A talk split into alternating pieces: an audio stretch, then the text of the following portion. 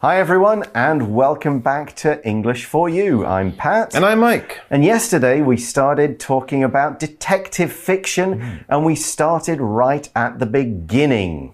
That's right. We talked about Edgar Allan Poe, the famous American writer who wrote about a detective, actually a French detective mm -hmm. that mm-hmm. he created in his imagination. But this is one of the first detectives we see in these murder mystery stories, and a lot of the things that Edgar Allan Poe wrote about his characters and the way he solves crimes. Though while those things have been copied and repeated by many other writers with many other characters over the years, Dupin used logic and imagination to solve crimes. He would look at what he could see as evidence and then use his imagination to sort of answer some of the other questions that he might have in order to find the answer to the mystery. And of course, the same technique was used by Sir Arthur Conan Doyle with the Sherlock Holmes stories, yep. with Agatha Christie and her Poirot character. Mm, yeah. Another influence was how Poe wrote the stories from the point of view of the detective's friend or helper, mm. not the detective. True, because absolutely. this kept the answer a secret. It made the detective even more amazing, mm -hmm. and it gives the readers the chance to work out the answer like how Doyle used Dr. Watson to tell the Sherlock Holmes stories. Exactly. So Doyle also, along with Edgar Allan Poe and many others, they also wrote these locked room mysteries. The first one actually was written by Edgar Allan Poe as well, Murders in the Rue Morgue.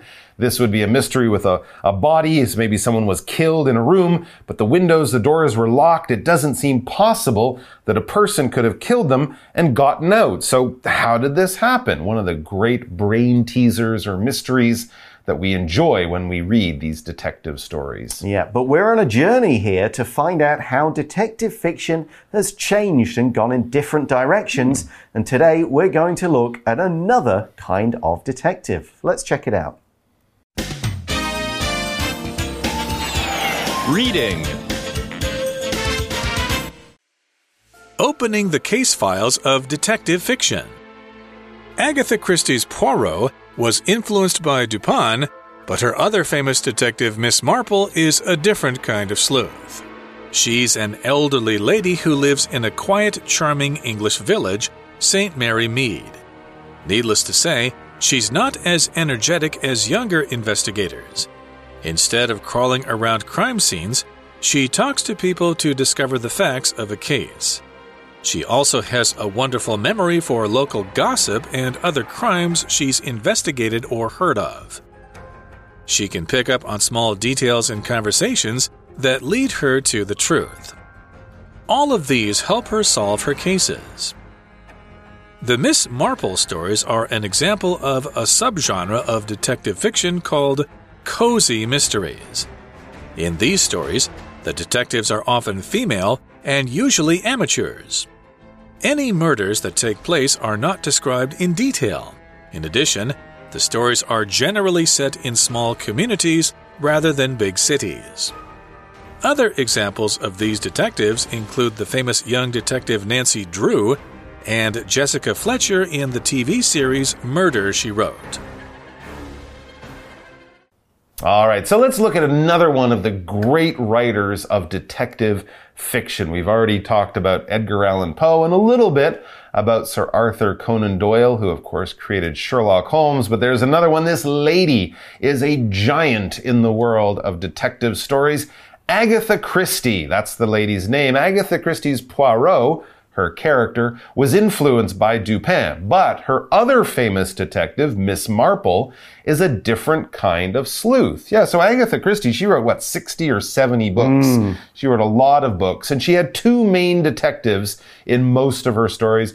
Hercule Poirot, who was the detective, kind of like Sherlock Holmes or Dupin. He would look for clues and use his amazing creative mind, his little gray cells, to kind of find the answer. Miss Marple, though, she was like a, a 70 year old woman. She mm-hmm. wasn't running around chasing bad guys or looking for fingerprints. So that's why they call her a different kind of sleuth. Now, when we use the word sleuth, in this kind of situation, we basically mean a detective. Someone who solves crimes, solves puzzles, finds the clues, comes up with the amazing answers using logic and imagination.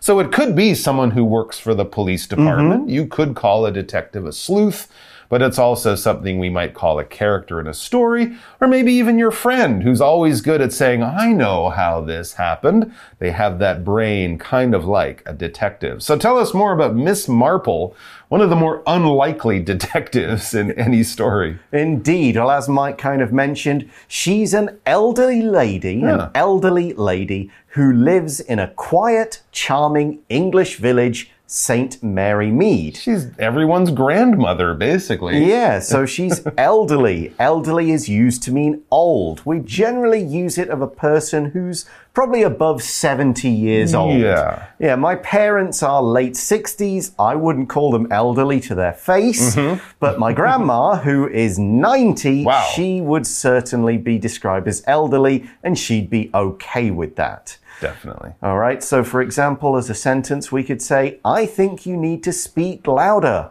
This elderly man can't hear very well. Oh, okay. And she lives in a charming little English village. That's right, she does. And when we think of charming, especially when we're talking about places, we kind of think it's pleasing, it's delightful, it's cute, it's attractive. It's probably small in some kind of way. It's kind of almost like a picture that you would see and you would drive by a charming village or, or see a charming lake, you know, in a, in a forest and you'd probably want to stop and spend some time there, take some pictures of it because it's cute or pleasing or attractive in a very special kind of way. For example, we had lunch in a charming village by a lake. Had a little church, a little town center, a little lake. Oh, it was just lovely, like a postcard or a picture in a storybook.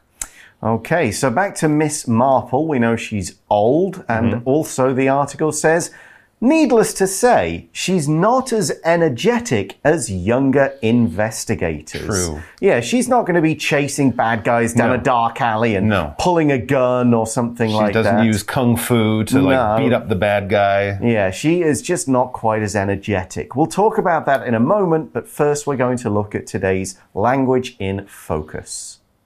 So that last sentence started with the phrase needless to say. And we use this to say that something is very obvious when you look at it, when you think about it, and therefore you don't even really need to point it out. You're kind of confirming to whoever's reading or listening to you that, yep, this is pretty obvious. It, I don't really need to emphasize this, but I will anyway. For example, I got a good grade on my exam. Needless to say, my parents were very proud. Of course, they were proud. I don't even really need to say it, but I'm going to say it anyway.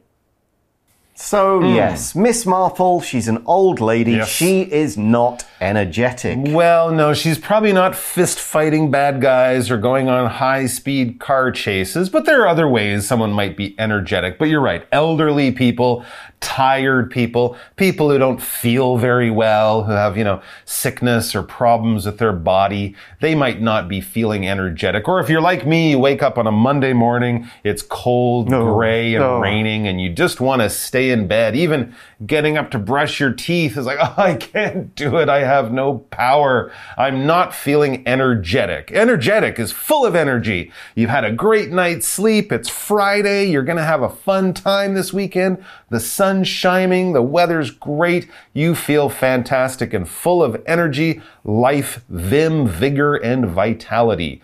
In other words, you don't feel tired and slow and lazy. You feel the opposite. For example, house cats often get very energetic late in the evening. That's right. Mm-hmm. If you ever had cats, you notice around 10:30, 11 at night, that's the time they're running around and playing with each other. I think because they go hunting at night. Right. I think that's probably why. So even if they're at home and they've just had dinner, they're still going to be energetic in the middle of the night and sleep in the middle of the day. Okay, so she's not an energetic investigator, but she is still an investigator. An investigator is someone who investigates things, usually crimes, but it could be any kind of other incident with the purpose of finding out the truth of what happened. For example, if there was a big accident at a hmm. factory or if there was a fire, Okay. you might send in an investigator to learn what caused it, examine the details, talk to people, piece together the true incidents to see what went on. So, investigator, detective, sleuth. In this article, all these mean basically the same thing. That's right. A detective, of course, is an investigator of crimes. But as you say, you could have a fire in a factory. No one got hurt. No one died. There was no crime here. We just want to know how it happened. So we'll send fire investigators hmm. to get the facts, to get the answers. So she's not an energetic investigator, but she still is a detective, right? She still solves the crimes. That's why we read the book. So how does she do, how does she do that? Well, it says instead of crawling around crime scenes, she talks to people to discover the facts of a case. Sherlock Holmes actually spends some time on his hands and knees crawling around looking for hairs or little things that he can use to prove uh, the case in some way. Agatha Christie doesn't do that. She's sitting in a comfortable chair with a nice cup of tea or something, but at the same time, she's talking to people to discover the facts of a case. She gets the answers by talking to the people who were there or nearby when the crime happened. But she's not going to be crawling down, crawling around on the, on the floor, on the ground, looking for clues. If you're crawling, you're basically on your hands and knees, kind of like how an animal would walk. They don't actually crawl, they walk, but we usually walk on two legs. But if you're on the ground, if you're pretending to be a horse as a kid, if you're looking for something that went under the table, you can't see it from where you're standing, so you have to get down on your hands, on your knees, and you're moving around kind of like a baby does before they start to walk you are crawling. For example, after falling and hurting his back, Neil had to crawl to the phone to call for help. Oh my gosh, he was hurt so bad he couldn't walk. So, Miss Marple talks to people and she hmm. learns the facts this way. We also see she also has a wonderful memory for local gossip and hmm. other crimes she's investigated or heard of. Interesting. Yeah, Holmes did this as well. He knew the history of crime and he used that to give him ideas about whatever crime he was looking at. Mm-hmm. Miss Marple does a bit of the same thing. She remembers, oh, a few years ago he said this about this person and I learned this fact and mm-hmm. I remember them talking about this kind of crime in a newspaper a few years ago. Maybe that happened here. Interesting. Yes, and that's how she investigates. It's like the word investigator to find out what happened. This is just the verb form to find out all the facts about a crime, an incident, a person, and so on. Yep, that's the kind of detective she is. Exactly. There you go. So she'll talk to three people. They'll tell her the same sort of story about where they were, but then she'll remember that two of them said one thing, another said something different, and that doesn't match up. But she needs that memory to record all of that stuff in her head. So as it says, she can pick up on small details in conversations that lead her to the truth. You know, three people said I was nearby. One guy says, I went to get tea before we heard someone shout help. And then another person says, oh, he definitely left after someone shouted help. She'll remember that and she'll be able to catch people when they lie or pick up on the lies and the truth. All right, we have this phrase to pick up on. All right, you have to be very good at remembering details to pick up on any clues people might tell you, even if they're not planning to. When you pick up on something, you notice something, you see something that other people might not pay attention to or might not think is important, and you do. You notice that. You think, hey, that's important. What I saw, what someone said, maybe even how they said something, the sound or the tone in their voice. If someone comes home and you say, hey, how was your day? And they say, it was great. You say, okay, you had a really good day. But if someone came home and you said, how was your day? And they say, It was great. I'm picking up on the way you said it was great, and I'm picking up that it wasn't really that great. I noticed that, okay? If someone wasn't really paying attention, they might not pick up on that. They might not notice that. Good detectives, of course, always have to pick up on anything that can lead them to the killer or the murderer. And of course, when these detectives pick up on enough clues, it can then lead them to finding the bad guy, catching the killer, for example. That's right. If something leads to something else, it causes this thing to happen. More specifically, it can make somebody think of something. Ah, this led me to this. It formed the connection in my mind. One thing, then another thing, and the end result happened.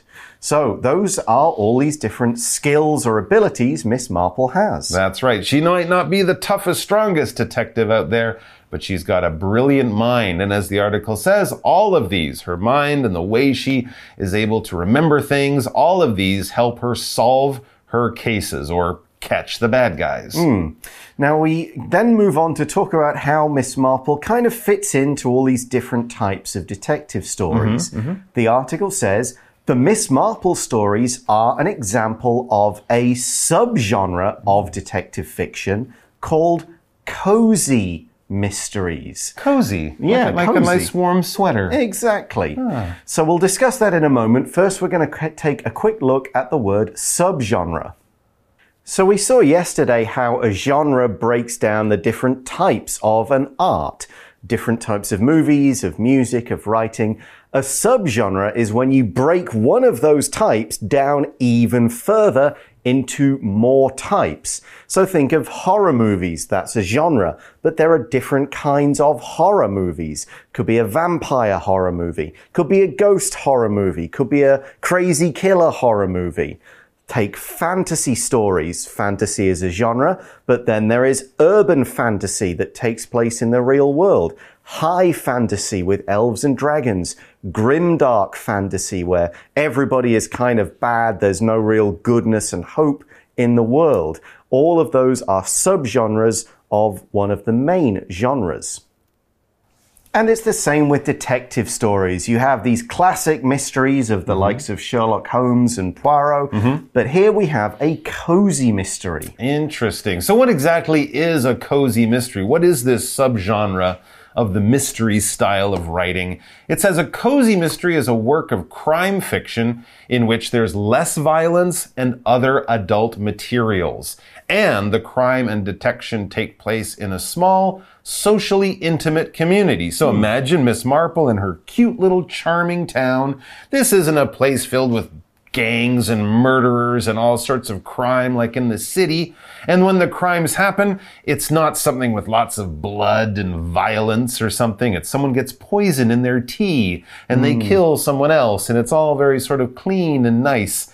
And of course, other adult materials, we mean kind of less sex and violence. Yes and things like that. So it's the kind of mystery story or mystery movie you could happily watch with your grandmother mm. and she wouldn't go, Oh my gosh, what am I looking at? Or, Oh, that's terrible. No, it's all very kind of cute and comfortable and safe but still, there's that danger. There is a mystery and someone was murdered, mm. but not in a bad way. Right. Or in maybe nice it's a, a, theft mystery. oh, could be Who a theft, stole sure. this thing? You right. know, um, why did this happen? Maybe a missing person. An important jewel goes missing. Yes. Yeah, yeah, yeah. We also, here's some more kind of general features of cozy mysteries. Okay. In these stories, the detectives are often female uh -huh. and usually amateurs. Okay. okay. Female is pretty obvious. Female means a lady, a woman, a girl, mm -hmm. that kind of thing. So, for example, we could say, how come they are called the X Men if some of them are female? It's a good question. It's a very good question. There's no ex women or ex people. Nope. Well, let's have to move on from that issue to what is an amateur? An amateur is someone who does something for fun. It could be something people do as a job, but I'm not doing it for work. I'm not doing it as a job that would make me a professional, mm. right? Someone who does something as a job and gets paid for it as a professional. If I love to go golfing, but I've never been paid money or never won anything, I just love golf or love to do some kind of sport, I'm an amateur sports person. If I'm playing with Tiger Woods and the best in the world, then I would be a professional.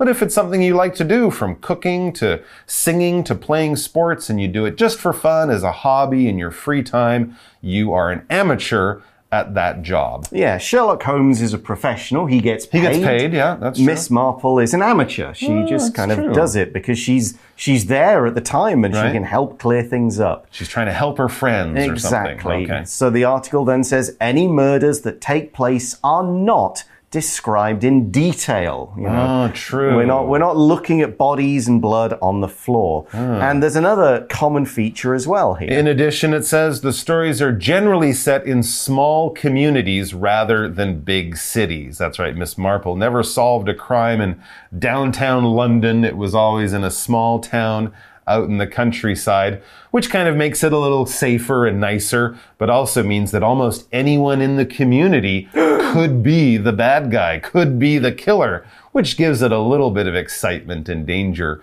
When we talk about a community, basically we're just talking about any group or any place where people live together. There's all sorts of different communities around the world, but in this sense, we're probably talking about places like cities but much, much smaller. A village, a small town, something like that. Your neighborhood could be a community. The city of Taipei is a big community with millions of people in it.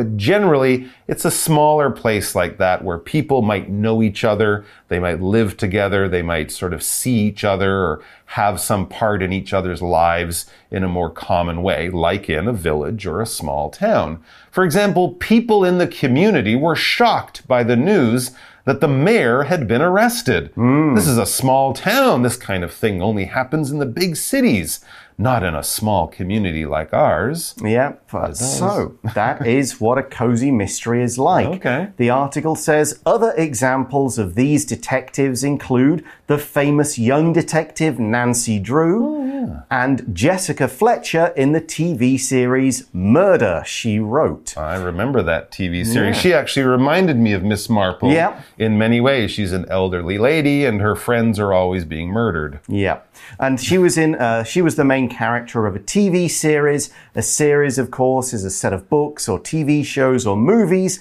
when a long story or many small stories are told about the same character or group of characters in sort of episodes over a long period of time. TV series, for example.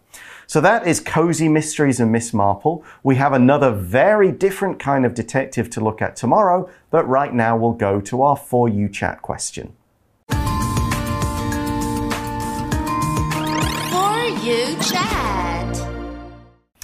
So, our chat question today is hmm. Do you prefer cozy mysteries, like we hmm. talked about today, or darker crime stories? Wow. Explain your That's answer. a good question. Well, like you, uh, I think I'm kind of a fan of a good detective mystery story. I like to read them once in a while. I think for me, it depends on my mood. Sometimes you're into the, the darker crime stories and you want to see the blood and really have bad people doing bad crimes.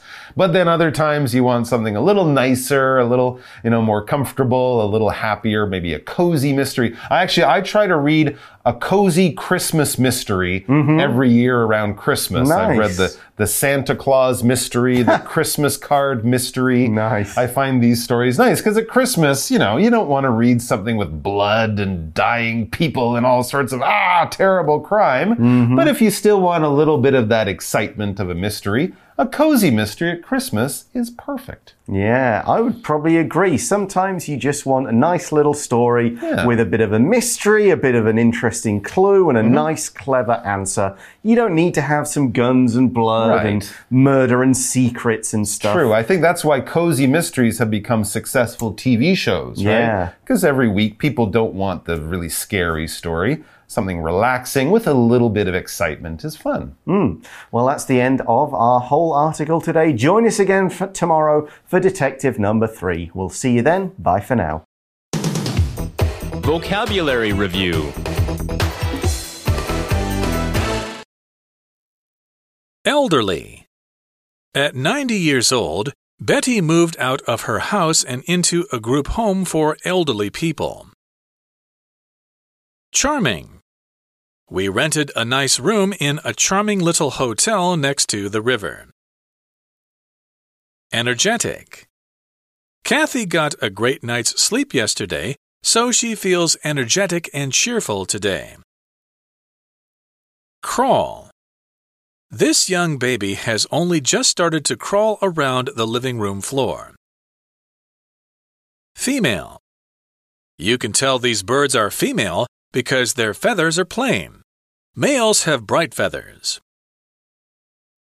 Community. People in this community like to plant lots of flowers in the gardens behind their homes. 智慧小补帖。 Sleuth. Investigator.